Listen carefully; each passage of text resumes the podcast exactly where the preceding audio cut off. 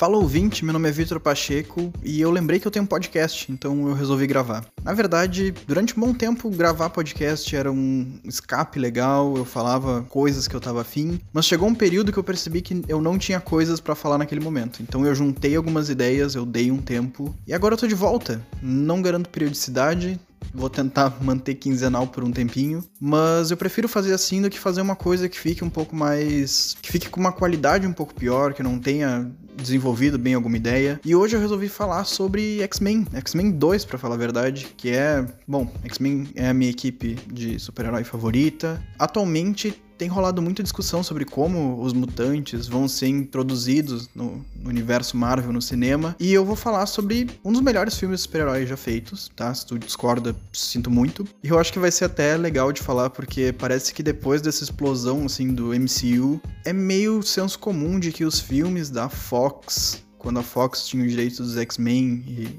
e, era uma coisa separada, não eram tão bons assim. E é bobagem. Assistam os filmes, a maior parte deles são bons. Eu enrolei bastante, mas olha só, saiu o episódio.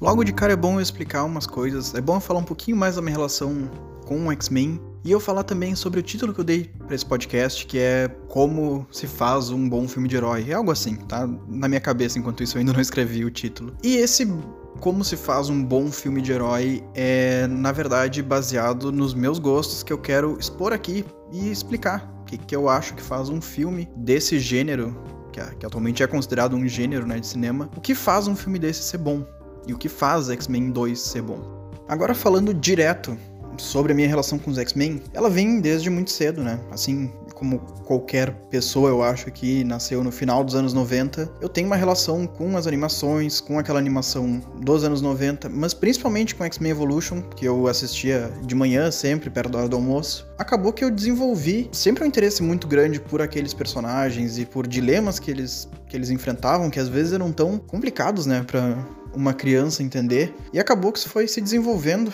e o primeiro trabalho que eu fiz sobre quadrinhos na, na faculdade foi sobre X-Men. Foi sobre os X-Men do Stan Lee e do Jack Kirby, como discussões de direitos humanos apareciam neles. Foi primeirão, primeirão. Eu devia estar no meu segundo ano de faculdade. Então, só para vocês saberem, eu tenho.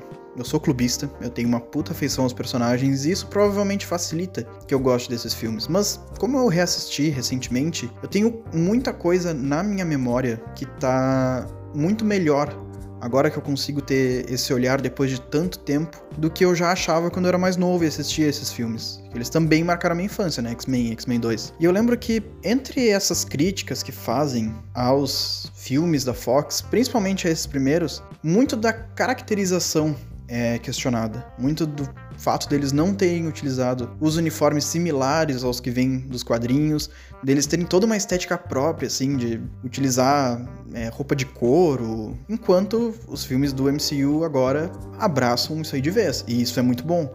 Mas já tirando isso aí e já na verdade, tirando isso aí do nosso caminho, é legal que eu fale sobre a caracterização agora porque ela é bem particular.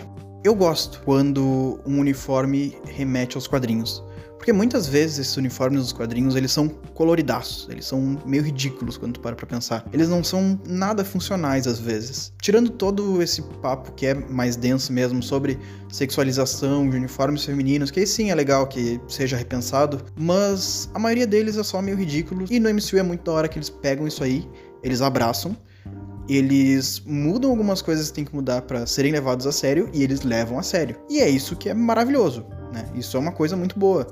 Eu lembro que quando tava quando estavam saindo os trailers de WandaVision, tem aquele episódio do Dia das Bruxas em que a Wanda tá com um uniforme que remete aos quadrinhos dos anos 60, por aí, 70. Só que era uma fantasia de Halloween. E eu lembro que em vários grupos disseram: Ah, vocês queriam que o uniforme da Wanda fosse assim? Olha que ridículo. Aí o que, que eles fizeram? Eles fizeram sua própria versão do uniforme da Wanda. Abraçaram de vez aquilo. Ficou ótimo.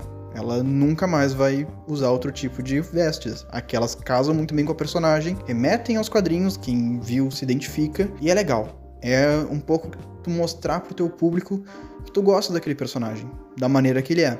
É por isso que eu, e é bom eu estar tá tendo chance de falar disso aqui agora. Vocês sabem que eu digo que eu não uso podcast para falar mal das coisas, só que eu falo mal de um monte de coisa, né? Então, já vou botar aqui que eu sou o defensor da cuequinha do Superman. Para mim, Superman tem que ter cuequinha. E eu já vou emendar isso aí com os X-Men, porque é o seguinte, eu acho que mudança em uniforme e em caracterização de personagem tem que ter alguma motivação maior do que ter vergonha. E para mim, nos filmes do Snyder, principalmente considerando a maneira com que o Superman é retratado, esse distanciamento do ser humano, toda essa vibe dark, essa vibe triste, pouca sensibilidade de fato, assim, né? De pouca humanidade no Superman, ou pouca tentativa de se encaixar na humanidade, são uma amostra do quanto o Snyder tem vergonha do Superman, quanto ele não gosta, quanto ele acha o personagem bobo, que a história que ele mais gosta do Superman é a morte do Superman, que é só dois caras trocando soco para vender revistinha. E como a outra história que ele adora é o Cavaleiro das Trevas, em que o Superman é um retrato do Estado, né? Que ele é propositalmente um capacho. E ele não usar a cuequinha dizendo, olha só, o significado por trás disso é, olha só, eu tenho tanta vergonha desse personagem, eu tenho vergonha da maneira que ele é e tenho vergonha do uniforme dele. Então, enquanto tem, se tu comparar até com o resto dos personagens da liga, quando tem eles retratados em uniformes cheios de detalhes e tal, o do Superman é só uma coisa sem graça, né? Dele com uma roupa completamente uniformizada, assim, completamente um tom só, de capa e com um S no peito, porque pelo menos isso ele manteve, né? Aí ele depois trocou, deixou preto ainda, que é pra ter menos cor ainda. Um uniforme muito sem graça. Se vocês olham aquele uniforme do Henry Cavill, ele é muito sem graça. Assim, não é só por não ter cueca. Se ele tivesse adicionado algum outro elemento que fosse interessante, mas não, ele é liso, ele é quase uma pele, assim. E não tem muito propósito por aquela mudança de uniforme. O único propósito, como eu falei, é: eu tenho vergonha desse personagem. Agora vamos pensar em relação aos X-Men. Só de pensar que ter vergonha dos uniformes ou achar que eles não ficariam bem é uma justificativa, não é em si uma justificativa, porque na mesma época mais ou menos tinha os filmes do Homem-Aranha, do Sam Raimi. Se tu vai assistir aqueles filmes hoje em dia, o uniforme não envelheceu tão mal assim. Ou seja, daria para ter se pensado alguma coisa próxima ao que era os quadrinhos. Ponto. É isso. Seria legal ver os personagens caracterizados dessa maneira. Mas agora vamos pensar em outros aspectos. Como eu falei, mudança de caracterização tem que ter algum propósito. Coisa mais falada que tem é que, mais ou menos na época que saiu o filme, é a época que Matrix tinha estourado. Então, roupa de couro para identificar filme de ação era algo. Então, primeiro de tudo, é um retrato da sua época. Na época em que esses filmes foram feitos, isso era uma identificação do público com filme de ação. Isso é um nível mais baixo de associação né, que o público tem do uniforme. Mas eu queria trazer aqui a caracterização de dois personagens que são bem diferentes do que era conhecido nos quadrinhos, mas que é muito da hora. Os dois. Tanto que depois que meio que rebutou os X-Men, eles mantiveram esses personagens com essas caracterizações, porque elas são muito boas. A primeira delas, eu acho que é a que mais fica na nossa memória, é a da Mística. Porque é uma coisa tão básica, assim, de se pensar, nossa, se a mística consegue mudar de forma, ela não tem por que usar roupas, né? Ela vai ter as roupas de quem ela se transformar. E é mais interessante ainda porque isso acaba sendo um dilema para a própria personagem no decorrer da série. Se tu pega em X-Men Primeira Classe, tem uma frase do Magneto pra Mística, enquanto ela tava o tempo todo se disfarçando, querendo ser outra pessoa, o Magneto diz: Tu olharia para um leopardo, para algum animal selvagem, eu não lembro se é leopardo, agora vai ser. Tu olharia para um leopardo e diria que ele deve se cobrir. Olha, olha como isso é um dilema para personagem, como isso tá na caracterização dela, né, dela ser essa essa figura nua, assim, estranha, né? Parece quase um, um alienígena, uma criatura anfíbia. E ela não usar roupa também é bater no pé e dizer, olha, ela não é humana. Ela não tem que seguir padrões que são culturalmente humanos. Né? Isso é uma coisa que agora, nas HQs atuais dos X-Men, estão fazendo isso ser bem trabalhado. Porque eles têm uma sociedade própria, eles têm um idioma próprio, eles têm roupas próprias. Então, se vocês procurarem trajes de gala mutantes, vocês vão ver que eles têm roupas que são ridículas, assim, são bizarramente ridículas. Porque eles não são humanos, eles estão construindo a própria identidade visual. E a mística é isso. A mística não é humana. Ela não precisa se vestir. Nesse filme mesmo, no X-Men 2, tem um momento que o Noturno pergunta pra Mística por que, que ela não fica o tempo todo como outra pessoa. E a Mística responde porque não se deve fazer isso. Isso está retratado tanto no que ela está falando, quanto no dilema que ela tem ao longo dos filmes e representado na maneira com que ela aparece. Que essa figura nua. Se quisessem botar a mística de roupa, ia ser muito mais fácil de fazer. Não ia precisar dessa, de toda essa maquiagem nos pés, nas mãos. Não ia precisar colocar uma roupa que casasse bem com a maquiagem, que não fosse parecendo que ela tá vestida com algum traje. Seria muito mais fácil. Eles optaram pelo mais difícil. Eles optaram pelo mais difícil por uma caracterização da personagem. Olha que massa isso. Olha como isso aí não é só ter vergonha da personagem e esconder algum elemento dela. Outro personagem que eu queria destacar aqui é o próprio Noturno.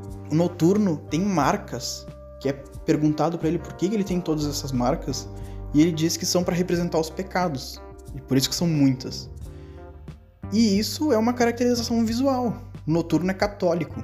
Eles colocarem isso aí que o Noturno se feriu para mostrar a religiosidade dele fala tanto sobre como o Noturno se enxerga enquanto indivíduo, como também sobre como ele é um religioso realmente, não fanático, mas ao ponto de deixar isso evidente na maneira com que ele é.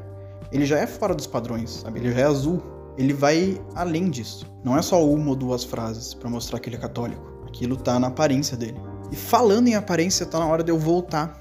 Lembram quando eu falei dos uniformes? Que eles eram um retrato da época deles? Se vocês já viram alguma das animações antigas dos X-Men, ou então se já leram os quadrinhos, vocês sabem que cada um dos personagens tem o seu próprio uniforme. Eles não são um uniforme tipo do quarteto, que todos utilizam variações do mesmo uniforme e que tu identifica eles como grupo. Não, cada um tem o seu uniforme, às vezes tem um X em algum canto, mas são bem diferentes um do outro. No filme não. No filme todo mundo lá de roupinha preta. Vocês sabem que nos anos 60 quando Stan Lee e Jack Kirby criaram os X-Men, todos eles usavam o mesmo uniforme, com algumas variações, mas era um uniforme preto e amarelo que era isso, né? Então, querendo ou não, e aqui eu já tô dizendo, é uma análise. Eu não preciso saber qual era a intenção do autor. O que interessa é o que eu assistindo aquilo me passa. Então, mesmo que não seja intencional, os X-Men surgiram com essa proposta. Os X-Men surgiram com essa proposta de uniforme, que é todo mundo utilizando variações do mesmo uniforme. Mesmo que seja, beleza, uma vergonha em relação aos uniformes dos quadrinhos, não deixa de ser uma retomada de um elemento dos personagens. Não deixa de ser uma coisa que me dá uma intenção a mais e que reflete muito bem aquele filme, sabe? Não é uma coisa deslocada, igual eu falei, ah, o Superman, ele é daquele jeito por quê? Porque o Snyder tem vergonha dele. Beleza, o Snyder tem vergonha dele. Compara com os outros uniformes, o uniforme do Flash, o uniforme da Mulher Maravilha. Os outros uniformes são muito mais legais, são cheios de detalhes são caracterizações melhores. Eu fiquei aqui um baita tempo só falando de caracterização, mas é porque eu sei que em relação a esses primeiros filmes ela é uma das principais críticas. É, então já foi bom tirar isso aqui da frente, porque a gente ainda tem muito mais coisa para falar sobre X-Men.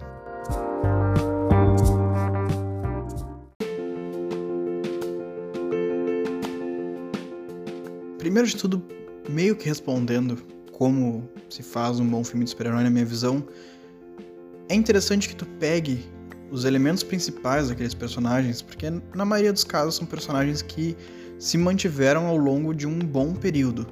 Então eles criaram uma base, uma essência do que eles são. Aí tu vê como tu quer trabalhar aquilo. O que que tu vai modificar, por que tu vai modificar, o que tu vai manter, o que é essencial. Nos X-Men, como a maioria das pessoas sabe e como todo mundo já falaria, o tema principal é o preconceito. No Stan Lee, um monte de entrevista diz que essa era a ideia inicial.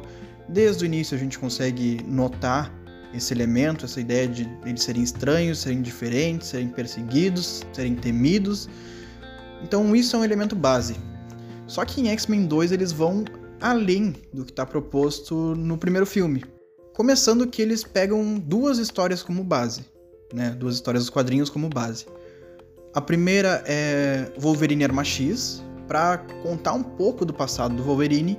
E a segunda, que é a principal, é Deus Ama, o Homem Mata, que é uma história que envolve religião, preconceito e que é bizarro, porque o Chris Claremont escreveu ela em 1982. E ele disse que queria que fosse uma história que se mantivesse atual, mesmo que tivessem passado 20 anos. E passaram 40 quase.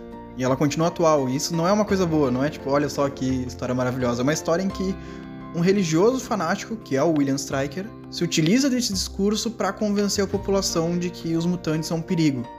Provavelmente quando Chris Claremont escreveu isso aí, era voltado a população negra e a minorias em geral. Hoje em dia a gente associa bastante com que políticos religiosos, os que se utilizam dessa fé para convencer as outras pessoas de que LGBTQIA+ são um perigo, são uma ameaça para a sociedade, são uma coisa que deve ser combatida. E é uma bosta. Assim, é uma bosta que isso continue sendo tão atual e tão fácil de se associar. É impossível tu ler aquela história e tu não conseguir manter uma relação com o que tu vê no teu dia a dia. Mas beleza, como eles pegaram duas histórias, eles tinham que mesclar ela de alguma forma. Então eles adaptaram, tiraram toda essa carga religiosa do Striker, eles associaram o Striker com o Wolverine, eles uniram os dois personagens, tanto que quem só acompanha pelos filmes acha que o Striker realmente criou o Wolverine, sendo que nos quadrinhos não tem nada a ver. São adaptações interessantes. Por quê? Primeiro de tudo, tu tratar desse tema da religião poderia ser muito bom. Porque tu tem o Noturno, que é um religioso, ele seria um contraponto interessante pro Striker. Mas ao mesmo tempo é um assunto muito denso. Né? E é um assunto que, além de gerar polêmica, tem que ser bem trabalhado.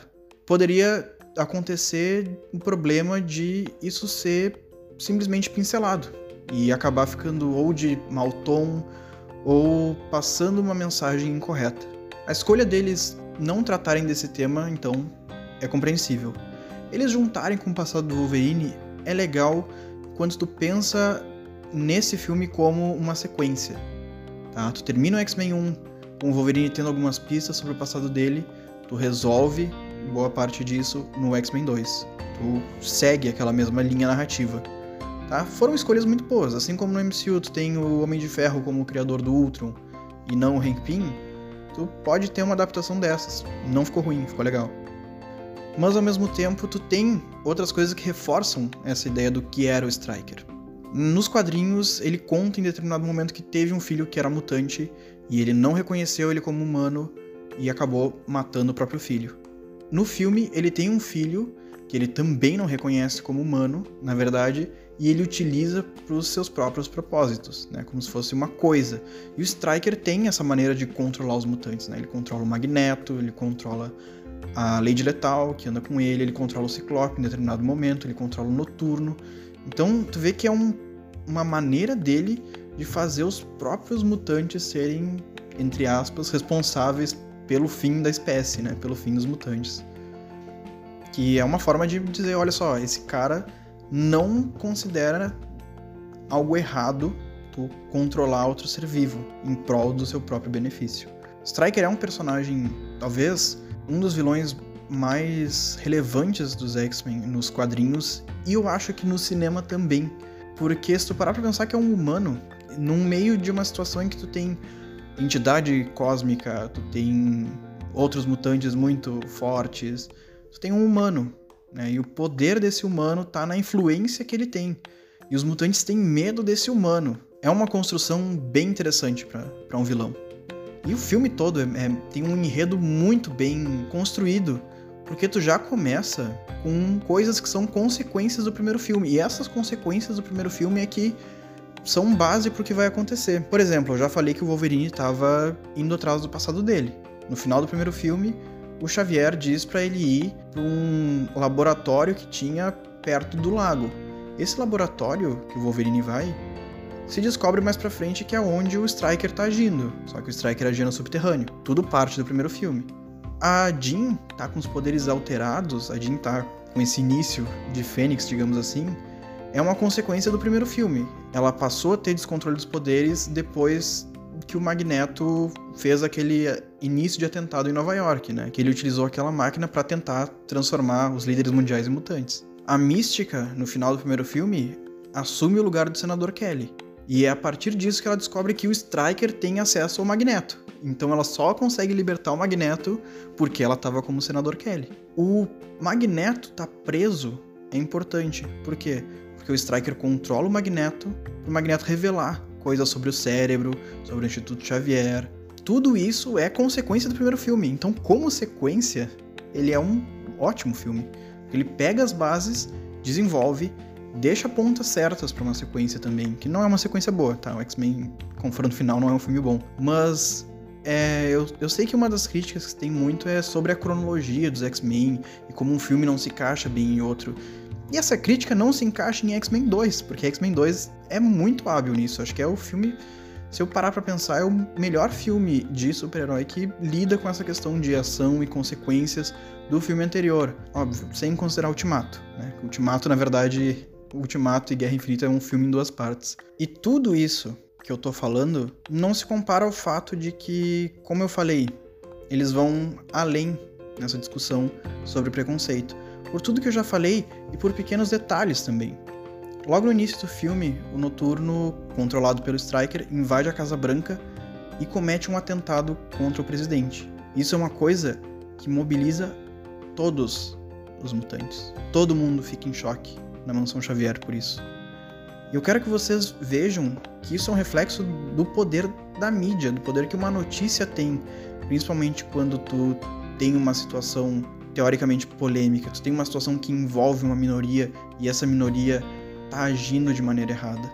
Vocês lembram, com certeza lembram, de situações em que, que casais do mesmo gênero ou atacaram alguma criança ou molestaram alguma criança e como isso sempre serve de ferramenta para discurso de ódio. Então, sempre que tem uma notícia que envolva minorias como é, autores de crimes, isso sempre causa uma repercussão muito negativa para todas as pessoas que lutam por mais direitos, né? Então olha só como todo mundo tá em choque, todo mundo dizer não, a gente tem que ir atrás desse mutante que atacou o presidente para resolver isso aí.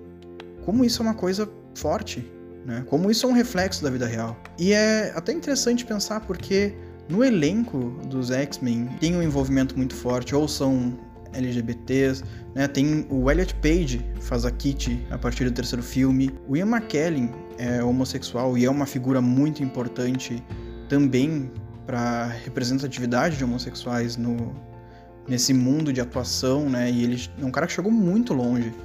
Então tu ter todas essas pessoas que sabem na pele o que é estar nessa situação de preconceito é muito importante, provavelmente, para o desenvolvimento desses personagens e para o desenvolvimento dessas situações. Né? É uma coisa que mexe muito com eles. O Ian McKellen já falou várias vezes sobre isso também. E que gera personagens muito bem construídos. Tem um momento do filme que parece que quem vai salvar tudo é o Magneto. Porque o Magneto consegue chegar até o Xavier. Né? O Xavier está sofrendo ilusões e está sendo forçado a usar o poder dele para matar todos os mutantes. Aí o Magneto chega e ele pede pra Mística se transformar no Striker. O Striker chega no Jason, né? No filho dele, que tava dando essas ordens mentais, essas ilusões pro Xavier, e diz: mudança de planos. Agora é pra matar todos os humanos. Olha que detalhe. Se quisessem que o Magneto fosse lá e salvasse tudo, beleza, o filme ia continuar ótimo. Mas eles dizem não. O Magneto chegou lá e ele inverteu. Agora não são todos os humanos que podem. Não são todos Agora não são todos os mutantes que podem morrer, são todos os humanos. Detalhe foda de, de caracterização, né, do que é aquele personagem. E é um personagem que tá o tempo todo temendo uma guerra e anunciando que vai ter uma guerra. E ele é muito carismático. Ele é muito bem construído. Assim como praticamente todos os outros personagens, sabe? Quem tem um destaque é aprofundado aí, de um jeito que é meio raro às vezes ver em filme de super-herói, pra ser sincero. E além disso, tem aquela cena que já é clássica, né? Que é do Bob assumindo que é mutante para os pais dele e os pais dele falando: não, ah, a culpa é minha, não, na verdade a culpa é sua. E dizendo: ah, você já tentou não ser mutante. E do pai dizendo: ah, porque você nunca nos contou sobre esse problema com mutantes. Então são todas frases clichês de pais reagindo mal a filhos saindo do armário que são utilizados lá. Detalhes, sabe? Detalhes que fazem esse filme ser tão bom quanto é. Tem um roteiro bem amarrado ele é uma sequência muito boa, tem uma caracterização ótima de personagens, né? Tanto da personalidade quanto visualmente, como eu já falei, e é base, eu acho, para muita coisa que a gente vê hoje em dia. Eu acho que hoje em dia se tem muito menos coragem do que X-Men e X-Men 2 tiveram na época que eles saíram.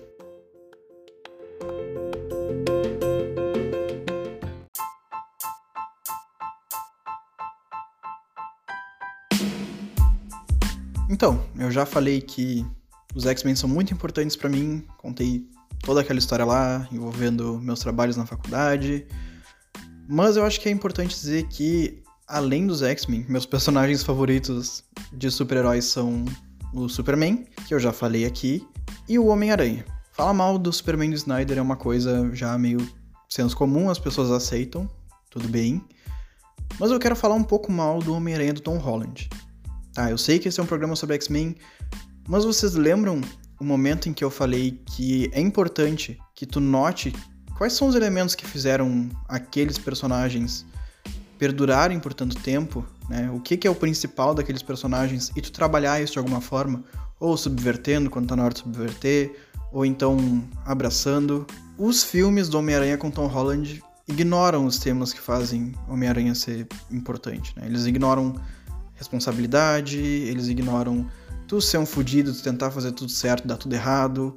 E é até estranho, porque se vocês param um pouco para pensar, o Homem-Aranha do Tom Holland nos filmes dos Vingadores parece um e nos filmes solo parece outro, porque nos filmes dos Vingadores tu tem ele agarrado na manopla do infinito, podendo morrer, mas não deixando de jeito nenhum que algo ruim aconteça.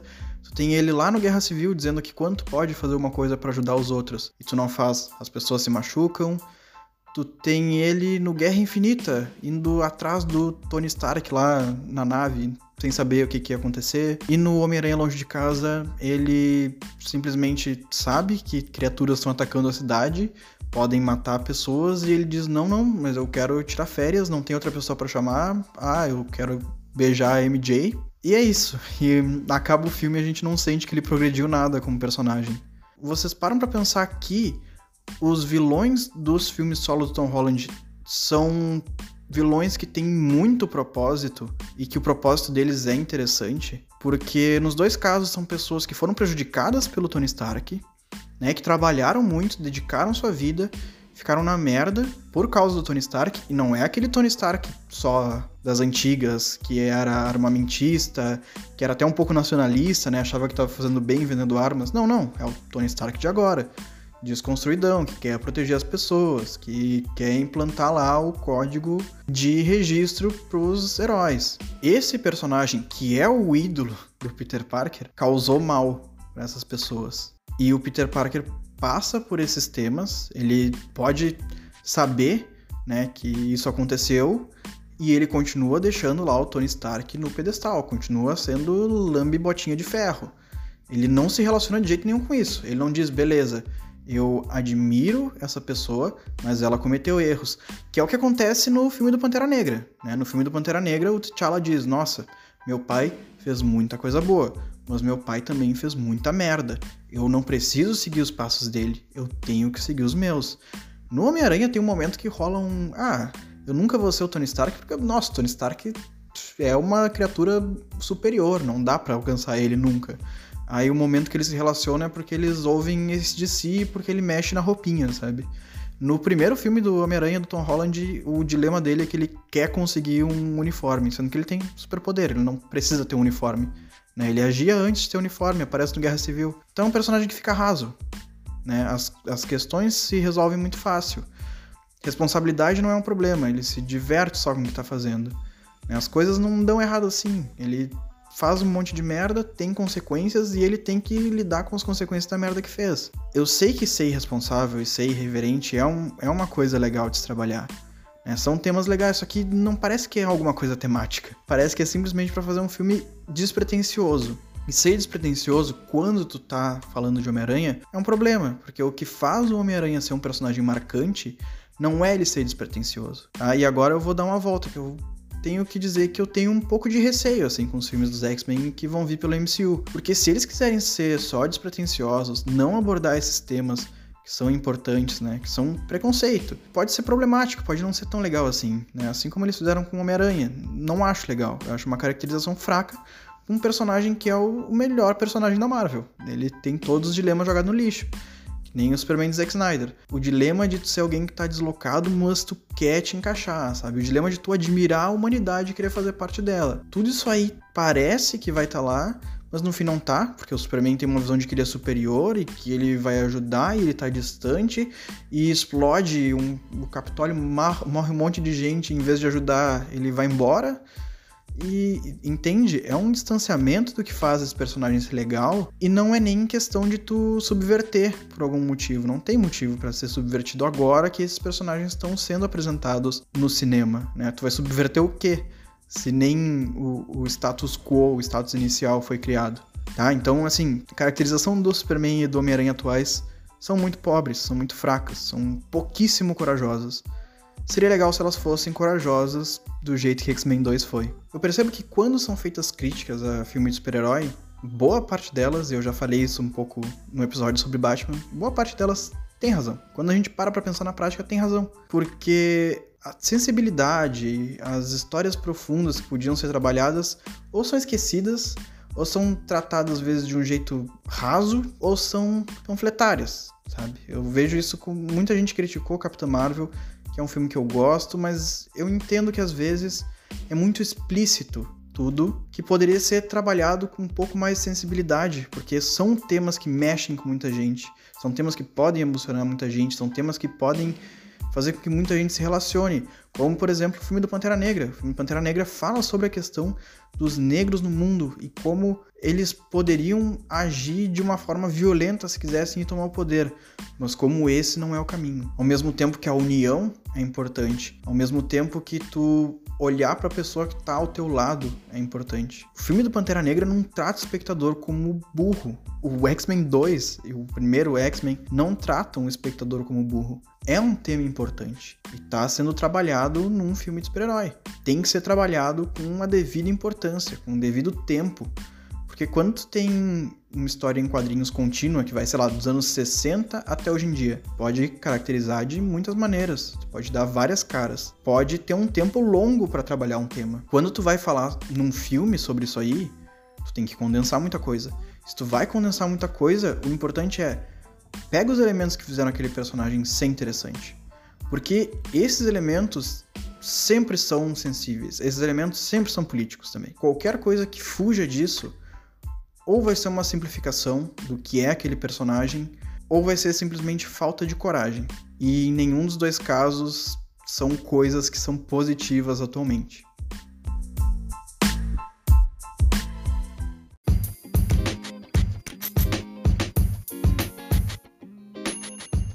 Já fazia muito tempo que eu tinha escrito esse roteiro e antes disso já fazia bastante tempo que eu tinha assistido X-Men 2 para gravar esse podcast. Mas se eu falei alguma coisa que não tá de acordo com o que tu pensa, pode me responder.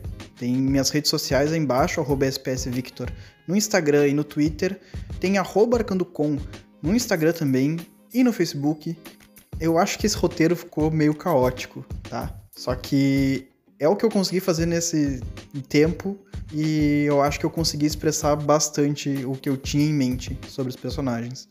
Eu espero mesmo que eu tenha conseguido trazer uma nova visão sobre esses filmes. São filmes muito bons. Olhem X-Men 2, olhem Pantera Negra, olhem os filmes que eu falei mal, tenham as ideias que vocês têm sobre esses filmes que eu falei mal, concordem, discordem de mim. Mas o importante é que a gente pense um pouco sobre o que a gente está assistindo para que a gente não deixe que esses filmes sejam só coisas vazias, que a gente passe o tempo, porque eles podem ser mais do que isso e eles são melhores quando são mais do que isso. Eu participei também, já faz um bom tempo, mas eu acho que eu não tinha gravado o podcast depois disso, mas eu participei do Como Eu Vim Parar Aqui, que é da Carol e da Thaís, que já tiveram aqui gravando comigo. E ficou muito massa, um programa muito descontraído, muito leve, que a gente falou sobre vilões. Vou deixar linkado também na descrição. E obrigado por ouvirem esse episódio. A gente se vê de novo em algum momento. Compartilhe o episódio com quem tu achar que isso vai agregar alguma coisa e até mais. Beijo.